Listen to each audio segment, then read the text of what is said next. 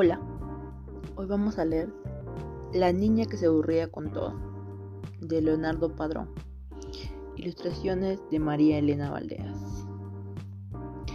Muy bien, La niña que se aburría con todo.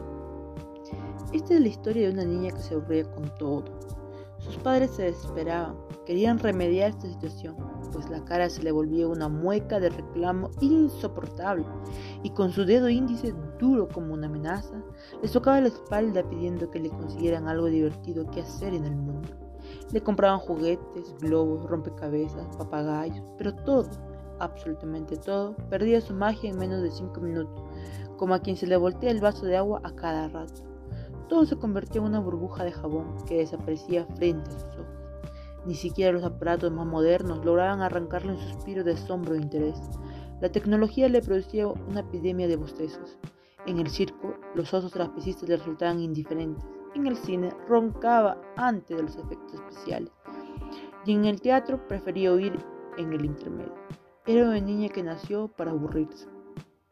Cuando de repente, en un viaje en avión que hacían con sus padres, y donde estaba más aburrida que nunca, cerró los ojos en protesta, con fuerza, con mucha fuerza, y aunque creía que se iba a quedar dormida de tanto aburrimiento, en su mente se comenzaron a formar imágenes de un mundo totalmente distinto a todo lo que había visto antes.